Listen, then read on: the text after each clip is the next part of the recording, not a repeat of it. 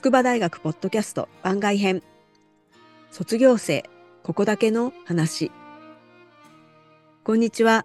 筑波大学サイエンスコミュニケーターの山科直子です。この番組では各界で活躍する筑波大学の卒業生をお招きして今だから話せる学生時代のエピソードや大学への思いを伺います。今回ご紹介するのは1984年筑波大学第二学類生物学群卒業、写真家の船尾治さんです。船尾さんは大学卒業後、世界中の山々を登攀しながら旅をし、その中で独学で写真を学びました。そして国内外の山岳地帯や辺境地を中心に取材と撮影を続けています。2023年3月には写真集満州国の近代建築遺産で国内有数の写真賞である第42回土門健賞を受賞しました。船尾さん、こんにちは。あ、こんにちは。よろしくお願いします。よろしくお願いします。今は写真家ということなんですけれども、はい、あの生物学類から写真家っていうのは、うん、あのちょっと異色の経歴だと思うんですけれども、ねはい、はい、どういういきさつがあったんでしょうか？あの話し出すと長いですけどいいですか？一応伺っておきます。あのまあ、僕、卒業して、えー、っと、あの、出版社に一旦ちょっと就職したんですね。そうなんですね。ええー、で、僕はあの、編集の仕事で、うんうん、えー、まあ、やっぱり本をすごく作るっていうことにすごく魅力を感じてたのでね。そうなんですね。はい。まあ、あの、一回転職はしてるんですけど、うん、まあ、あの、二箇所、そういった出版社で勤めてまして、えー、まあ、そうすると、まあ、当然ですね、あの、まあ、カメラマンの方とか、デザイナーとかイラストレートとかね、まあ、そういった方たちの付き合いがあるわけですよね。で、僕は、あの、割と子供の頃から、その、カメラっていうのは実はいじってて、うん、まあもちろん趣味ですけどね、まあそういう写真の仕事ということには、まあ実際ちょっと興味があったんですね。えー、まあ、ただ自分がその実際カメラマンとか写真家になるっていうことは全くその当時は思ってなくてただまああのそういったカメラマンの方たちのねやっぱりそのお話とか聞いてちょっと心は動いてたんですけどね。あのこう面白そうな仕事だなっていうふうにはね当時は思ってました。うん、で大きな転機になったっていうのがちょっといろいろ思うところがあってちょっと会社を辞めてですねアフリカにちょっとしばらく行ってたんですよ。しばらくっていうのはどのくらい行ってたんですか？たびたび行ってるのであれなんですけど、あの、えー、まあ、長く行ってた時期だけでも、とまあ、2回に分けて、うん、まあ、合計で4年半ぐらい。へえ、それは相当思うところあったっていう感じですね。そうですね。まあ自分はその時何になろうとか、どういう仕事をしたいとか、うん、まあまだまだちょっと自分の中では模索してるような感じで、まあ初めて訪れたその場所がたまたまちょっとアフリカだったもので、うん、今まで自分が知らなかった世界にすごくこう興味を感じてですね、うん、のめり込んでいったっていうところがあるんですね。だからまあ、もっと詳しくやっぱり自分がこう実際あの目で見ながらね、うん、まあ、自分なりのアフリカっていうのをこうもっともっとこう掘り下げてみたいっていうことだったんですね。うん、それはアフリカの自然とかそういうものに関心を持たれたっていうことなんですか、多分そうですね。あの、まあ、自然だけではなくて、まあ、例えば民族とかですね。うんうん、まあ、いろんな意味で、あの、やっぱり自分が育っってきたこう日本という国と比べてやっぱり何もかもがいろんなことが違うわけで、うん、まあそのことがその自分の中でなかなかこれはどうしてなんだろうなぜなんだろうとかね、うん、もうそういうことはものすごくこう湧いてきてですね、うん、まあそういうそういったことをちょっと一つずつこう知りたいっていうか、まあそういうことで別にそれで何かそこでするんではなくてもうとにかく自分はその若い時代に、まあ思うつつくがままに、こう、本当アフリカ大陸の中をこうちょっと放浪しながら、いろんなものをこう見てたということなんですね。アフリカを放浪するって相当勇気のいることでもありますよね。うん、そうですね。まあ今、今でこそあの地球の歩き方とかいうガイドブックなんかもありますけど、まあ当時はそういったガイドブックももう出てなくてですね、英語版のガイドブックを取り寄せて、えー、あの試行錯誤しながら、うん、なんか面白そうな場所があれば、まあそこを訪ねてっていうようなね、もう本当そんな感じで、あの別に本当 将来の見通しも何もなく あの好きなことをちょっとしてたっちゅう時期があったんです。ただまあ、そのアフリカにのめり込んでた時期に、やっぱり自分がその見聞したアフリカっていうのを日本に帰ってくるたんびにいろんな人に話はするんですけど、なかなかそれがうまく自分なりにこう伝えられない、伝わらないっていうちょっともどかしさみたいなのがちょっとあってですね。で、そういった時に、まあ、今もすごく尊敬しているその先輩の写真家の方がおられるんですけど、えまあ、その方が撮ったそのアフリカの写真集っていうかですね、え、それに僕はすごい衝撃を受けて、その写真集って当然ほとんど写真なんですけど、あの僕が伝えようとしてたけどうまく伝わらなかったことが、もうその写真の中にはすごく表現されてて、その時にその写真っていうメディアの持つこう力とか可能性とか、まあそういうのをすごくガーンという感じでね、思ったんですよ。で、自分もまあ写真が好きでね、あの当然アフリカ行った時も写真とあのカメラ持ってって撮ってたんですけどね、ええ、まあ、それ以降ですねやっぱりちょっと意識してその、うん、人に伝えるっていうかそのまあ表現っていうものをすごく考えながら、まあ、撮るようになったっていうところから、うん、まあ自分のその写真家のキャリアがスタートしたんですね。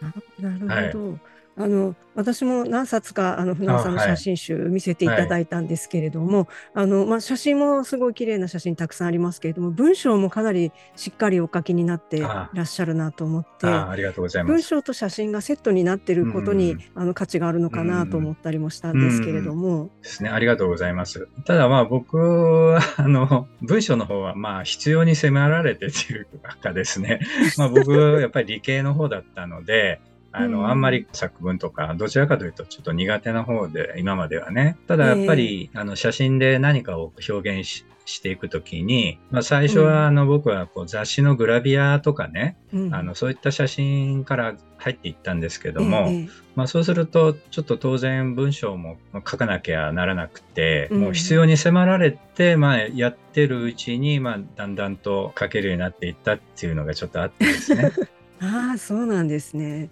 ええ。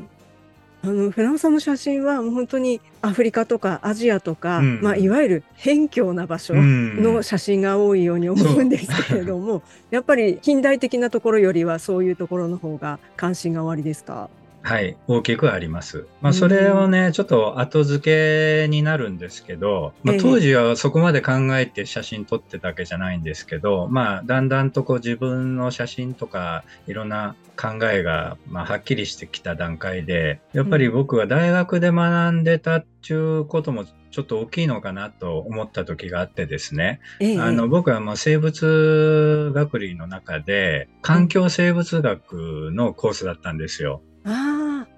そうなんですね。うん当時の環境生物学っていうと、かなり新しい学問だったんじゃないですか？そうですね。今でこそね、環境って言ったらもうごく当たり前のようにみんな使いますけど、おそらく大学でそういった環境生物関係のコースがあるのは多分そんなになかったと思いますね。うん、まあ、僕はやっぱりその何に興味があったかっていうと、まあ、あの当時ねあの、まあ、バイオテクノロジーの遺伝子工学とか、えー、そういった方面がすごいやっぱ花形になりつつあって、うんうんまあ、僕の同級生なんかも結構そういう道に進んだ人が多いんですけど、まあ、自分はねもともとどうして生物学を勉強しようかと思ったのかっていうとねやっぱり小さい頃から昆虫とかそういうのがすごく大好きで、ものすごい小さい体でもう意志があるっていうかですねそれぞれがこう生きてるっていうことの不思議さに僕はやっぱりすごく惹かれて、あのもっと大学で勉強したいなと思ってたんですね。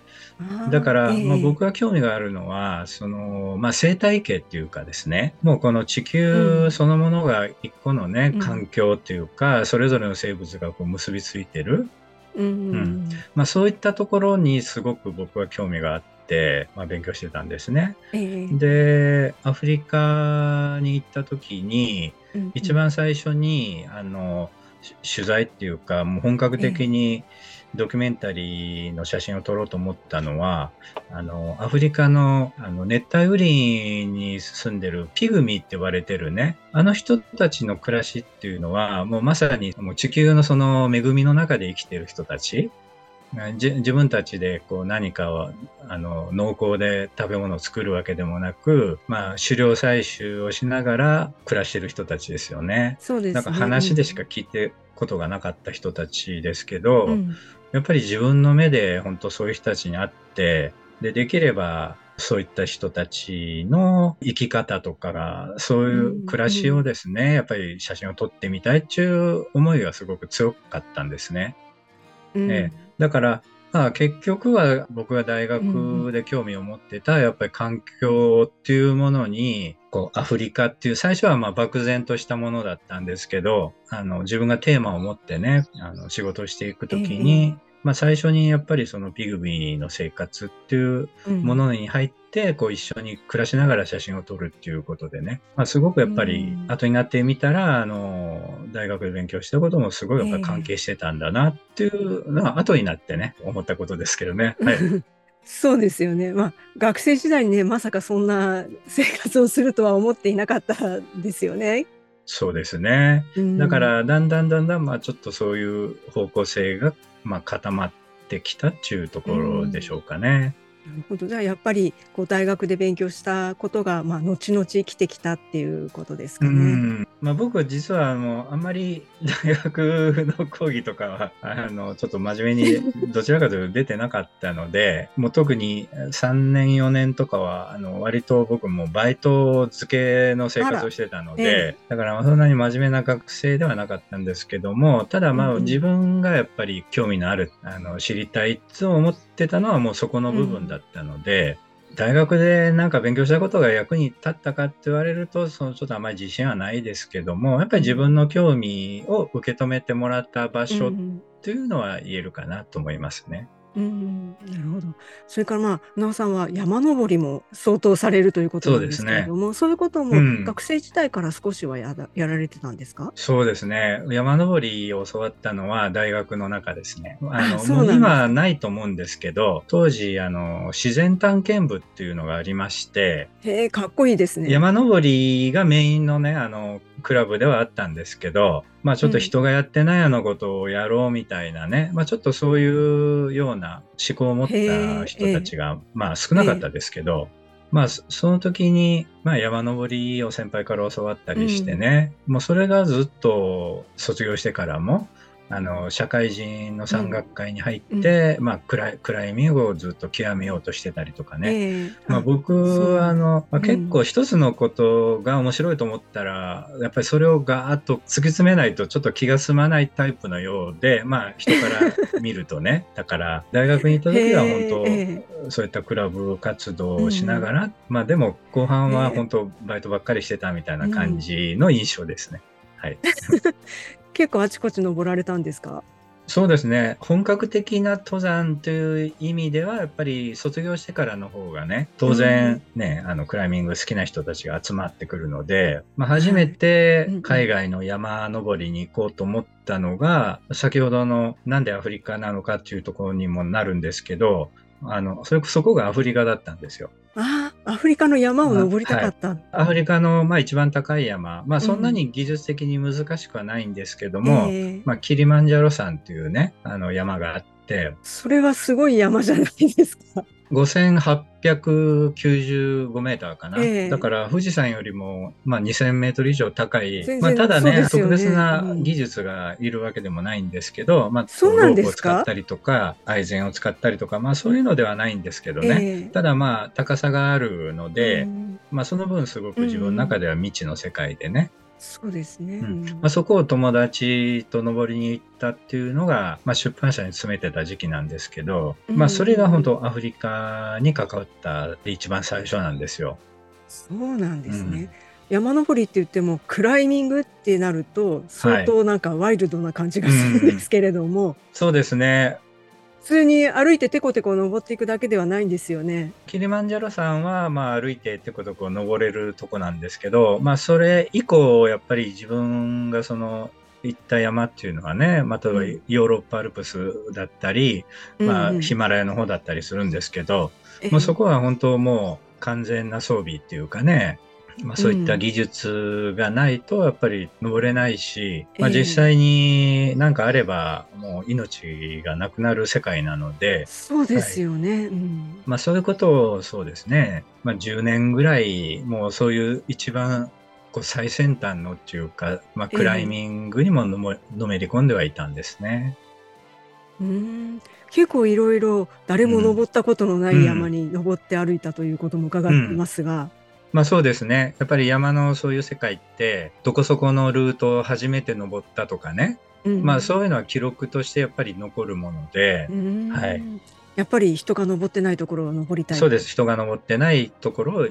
やっぱりそのアフリカに行ったっていうのも、情報があまりない、知ってる人がいない。やっぱり自分はそういうところに身を置くのがすごく好きだったんですよね。うん。だからまあカメラマンの仕事を始めたからも、やっぱり自分が知らない世界に入っていって自分が勉強しながらこう取材するっていうことが、まあ、自分にとってはすごい転職っていうか、まあ、そういうふうに感じられるようになったんですね。ほど。うん、えあの今年の3月でしたでしょうか？第42回土門憲章というのを受賞されたということで、おめでとうございます。ありがとうございます。この受賞作品は、えーと、写真集の、えーと、満州国の近代建築遺産という写真集なんですけれども、うんはい、これはもうひたすら建物の写真があるものですよね。うん、辺境といえば辺境なのかもしれないですけれども、うん、今までのそのアフリカとかの自然のものではなくで、うん、えー、まあ建築物っていうことをテーマに選んだっていうのは何かあったんですか？そうそれもねまあ話すと長くなるんですけどね。そりゃそうですよね。いや相当な対策ですよねこの写真集は。まあだからねその写真しか僕の写真を知らない人はこう船尾っていうのはなんかそういう近代史とかねあの、うん、まあ、戦前のそういうものとかまあそういったことをなんか撮ってる写真家なんだなと思ってる方もたくさんおられるんですけどね、うん、だけどもともとアフリカの自然とか民族とかねまあそういったところからスタートしてるので、うん、あのまあ一見関連性はないように見えるんですけども、あの自分の中ではしっかりとつながってまして、うん、やっぱりあの僕たちは、いくつもテーマみたいなものがあるんですよ。最初は漠然としてるけど、まあ、最終的にはこう写真集にしたり写真展で発表したり、まあ、そういうやっぱりテーマ性っていうかそこが、まあ、実は一番ちょっと大事な部分なんですけど、うん、まあ僕はそのそういったアフリカとかアジアのね、まあ、本当、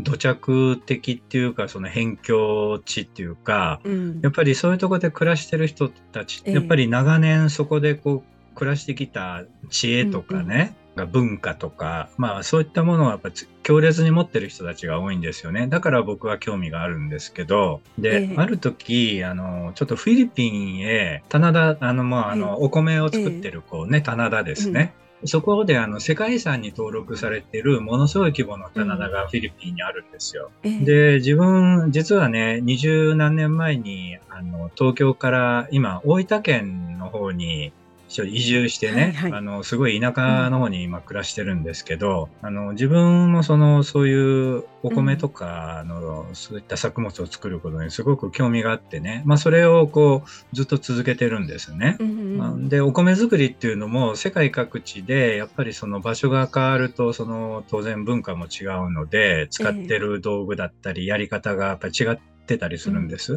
だから、まあそういったものを僕見たくて、あの、いろいろ行ってって、まあその延長でフィリピンのその棚田のところに行ったんですね。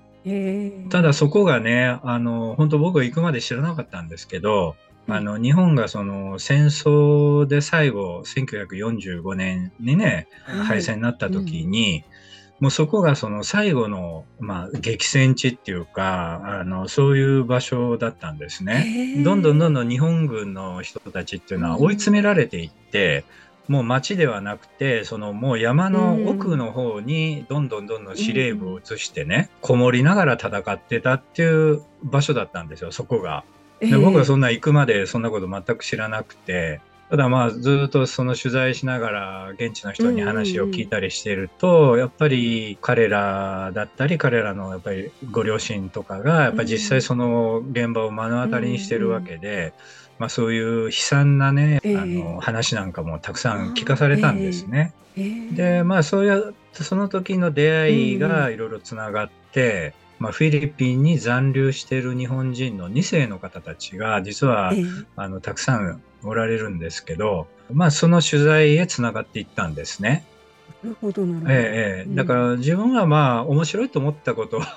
あのととにかく自分で調べて、まあ、突き詰めて知らなかったことは自分で実際話を聞きに行って、うん、あのまあ、そういうことが好きなんだと思うんですけどだから自然とかなんかそういうのとは民族とはちょっと違って、まあ、単純にその、現在もそのご在名のやっぱり2世の人たちとかね、えー、あるいは1世の当時のことを知ってる方たちにも会えたんですけど、そういった方たちに会って、フィリピン残留日本人をテーマにしたあの、まあ、作品集を、あのまとめることができたんですね。えー、で、そういう仕事をしてたもので、やっぱり自分でもその近代史の歴史っていうのはあまり実はよく知らなかったもので、もう自分もすごく猛勉強してですね、当時のことを書かれた本とかものすごいやっぱり乱読して、そして日本がまあ、あの、ずっと戦争に至ったその流れとかを自分の中でやっぱりこう、初めてはっきりと知ることができてたんですね。で、そのうちの一つがやっぱりその日本がかつて中国に進出して建国に携わったその満州国っていう、まあ、たった13年間のね、あの短い国家だったんですけど、まあ、そういうものをこう生み出していった背景とかにもすごくやっぱり興味が出てきて、それでまああの中国の東北部へ、まあ、実際に行ってみたっていうところから今回の作品の構想が始まったんですね。うん、でもこれだけの写真を撮って、うん、まあ、文章も書きになってっていうことだと、うん、相当長い時間かけて撮影したり。うん、ただね、あの中国の東北部に取材に行ったのは2016年のあの本当1月からなんですけど実質ちょうど3年であのこの取材は終わりました。まあ、その間、約10回ぐらい中国往復しながら、うんうん、あのなんでかっていうとや、まあ、ご存知の通り中国はその発展がものすごく著しいっていうか、まあ、日本がやってきたことをもう10倍ぐらい早くしてあの物事が進んでるので例えば街なんか訪れてもね、もう何年、何年かぶりに行くと、もうガラッとその全部古い建物がなくなって高層ビルができてたりとかね、やっぱりすごい変化なんですよ。で、まあそういう中に取り残されてるその戦前の建物っていうことを、まあ、あの撮影しようと思ったんですけど、やっぱりこれもちょっと急がないと、そうですね。そうです。もういつ壊されてもおかしくない。うんうん、まあそういうちょっと焦りもあったので、もうちょっと集中してやらないとダメだっていうことで、まあ3年間、あの、もう本当通い詰めて、ええ、まあそれで、そうです、そうです。うん。ただ本当その建物がどこにあるかっていうのをやっぱ探さないといけなくて、まあそれが実は一番、撮影そのものよりも そっちの方が大変なんですけど、まあ国会図書館にちょっと通って、あの戦前の地図をね、うん、あの、ちょっと取り寄せたりとかいろいろしながら、うん、まあそういうことをしながら、まあ撮影してたんですけどね。ああ、じゃあもう写真撮るだけではなくてもいろいろ調べたり勉強したり、そうですね。まその周辺の作業の方が大変そうですね。大変です。だから写真撮ってる時は楽しいんですよ。今度はあそこ行ってみて撮ろうとかね、そういうのは面白いんだけど、えー、あの、やっぱり調べる その手間が何倍もかかり、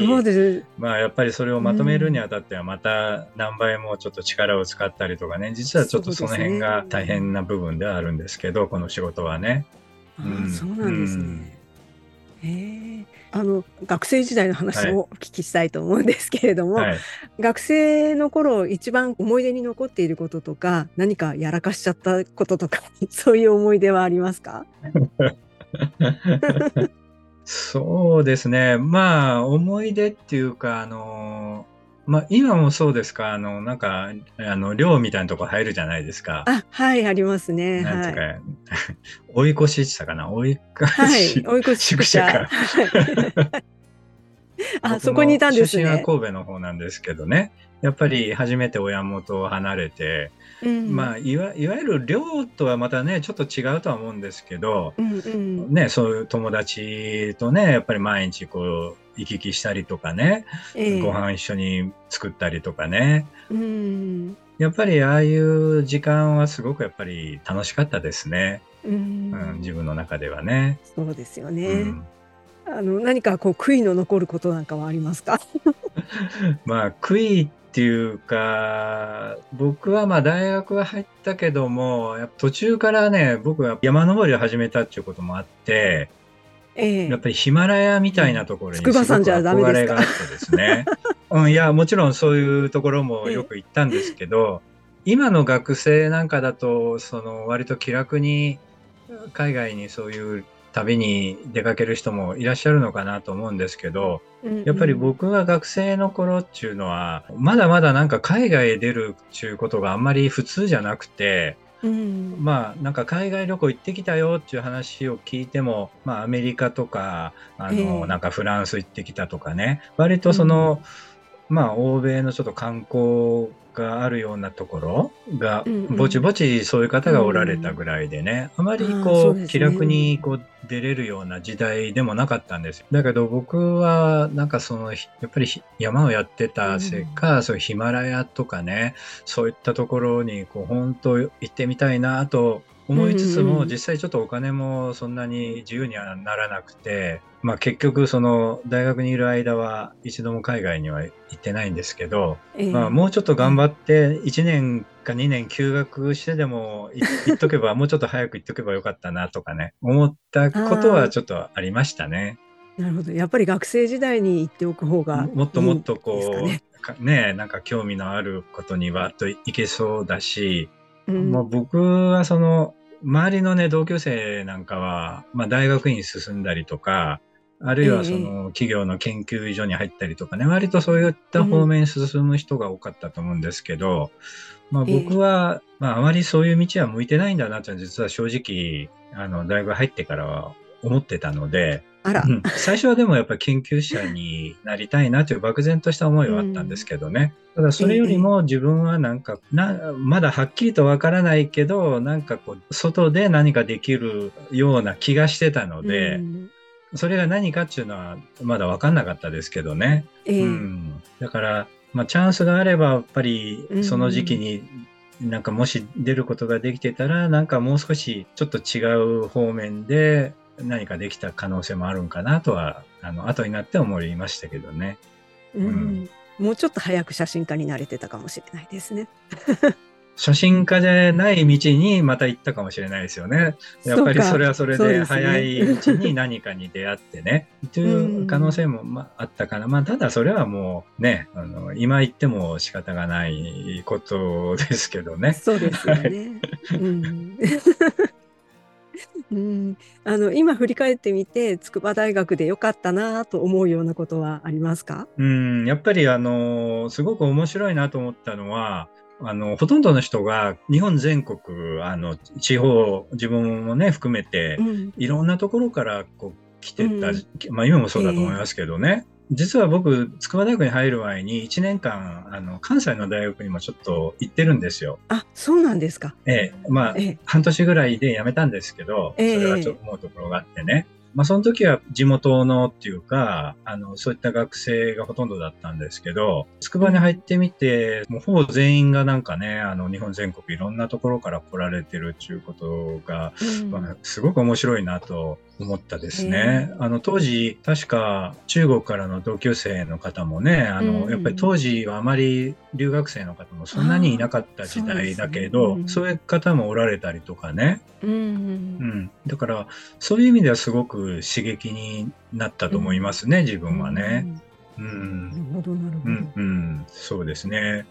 うん、まあでもねあの僕が入った頃はまだ開学してそんなにね日が経ってない時代だったと思うんですけど、もうなんか雨が降ると泥道になったりとかね、あの大学の。よく聞きますね、うん、当時の話と当時、そうそう、やっぱりまだ開発途中みたいな感じで、うん、工事をよくしててね、うん、なんか今すごい、学園都市ってなんかに、すごい、あの、なんか賑やかで、なんかこう、ショッピングモールがあったりとか、もういろいろあるらしいんですけど、そうですね、ちょっとかっこいい名前ついてますね。もうなんか、周りはのどかな農村が広がってってね、えー、そういう農村のおばちゃんと話すると、ものすごい、なんか茨城弁で、あの、すごい驚いたりとか、あの、まあそういう、あのの、のどかな、あの時代だったんですけどね。一種の辺境ですね、そうですね。うん、そうですね。で、まあ自分はやっぱりその、結構バイト、やっぱりお金もある程度自分で稼ぐ必要があったっていうのもあるんですけど、あの、うん、そういったバイトももしてたんでね、あの、うん、まあ、そういった思い出っていうのは結構残ってますね。うん。うん、なるほど。まあ、それがね、この写真集にも何か 反映されているのかどうなのかあれですけど。そうですね。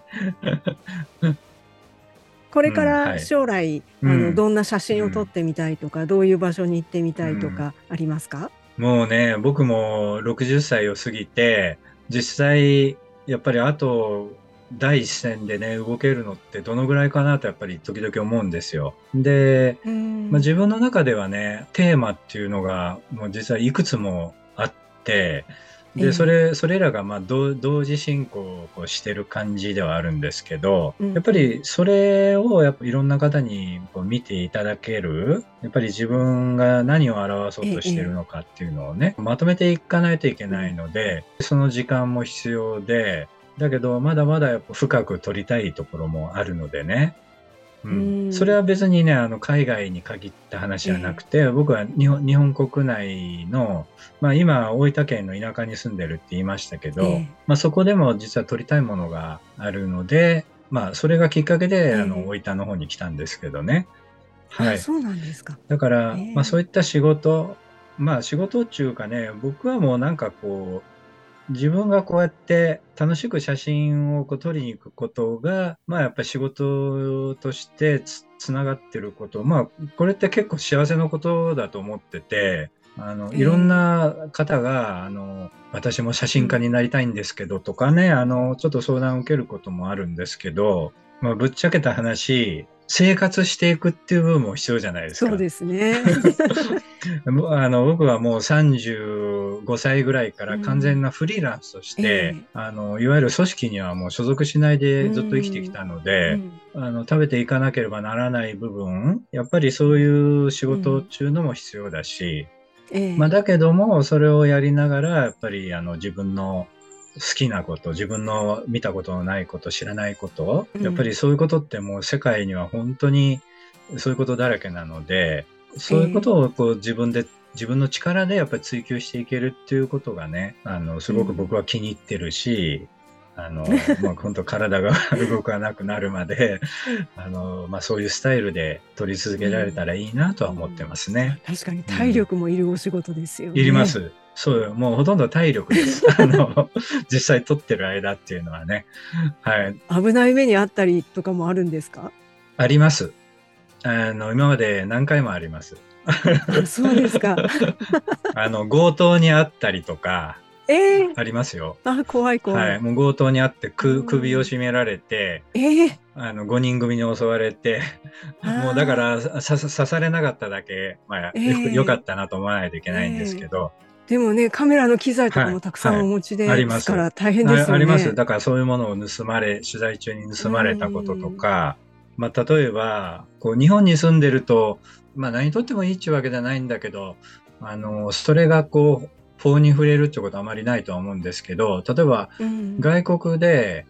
あの、知らず知らずのうちに、例えば建物を一つもね、あの子取ったら、その実は建物は取ってはいけないっていうか、まあ向こうの法律がありますよね。だからそういうのにやっぱり触れることがあって、まあちょっといろいろと事件が起きたりとか、まあそういったリスクも今まで何回かありましたかね。ああ、そうなんですね。じゃあもう本当に気をつけて 取材に行かれますよ。そうですね。まあ、ただそういうことが自分のね、力にもなってるので、ええ。というところでしょうかね。ええ。なるほど。はい、ありがとうございます。はい。では、あの、最後になりますが、はい。と、今筑波大で学んでいる在学生とか、え、これから筑波大を目指している人たちに向けて、何かメッセージをお願いします。そうですね。あの、出来の悪い先輩なので、まあ、あんまり参考にはならないかもしれないですけど、皆さんいろんな学部でね、あの学類で勉強したいから入られてるとは思うんですけど、あるいはこれから入ろうかなと思ってると思うんですけど、まあ、僕はね、あの、やっぱり自分の好きなことを突き詰めてほしいなと思ってます。例えば理系の学類を出たからといって、うん、別にその理系の仕事をする必要もないし、うん、その逆も言いますよね。で、僕みたいにこんなカメラマンの仕事なんていうのは、まあ、例えば専門学校でね、写真専門学校とかはありますけど、うん、まあ、それはあくまでも技術を教える場であってね、やっぱり何を取るかっていうところまでは教えるところではないし、うん、そういうことって自分でこう突き詰めていくことじゃないですか、うん、で。そういう仕事って世の中にはすごくたくさんあると思うんですよ。だから僕はまあ大学にいる間っていうのは別にその学部の勉強だけにとらわれず、なんかサークルでもいいし、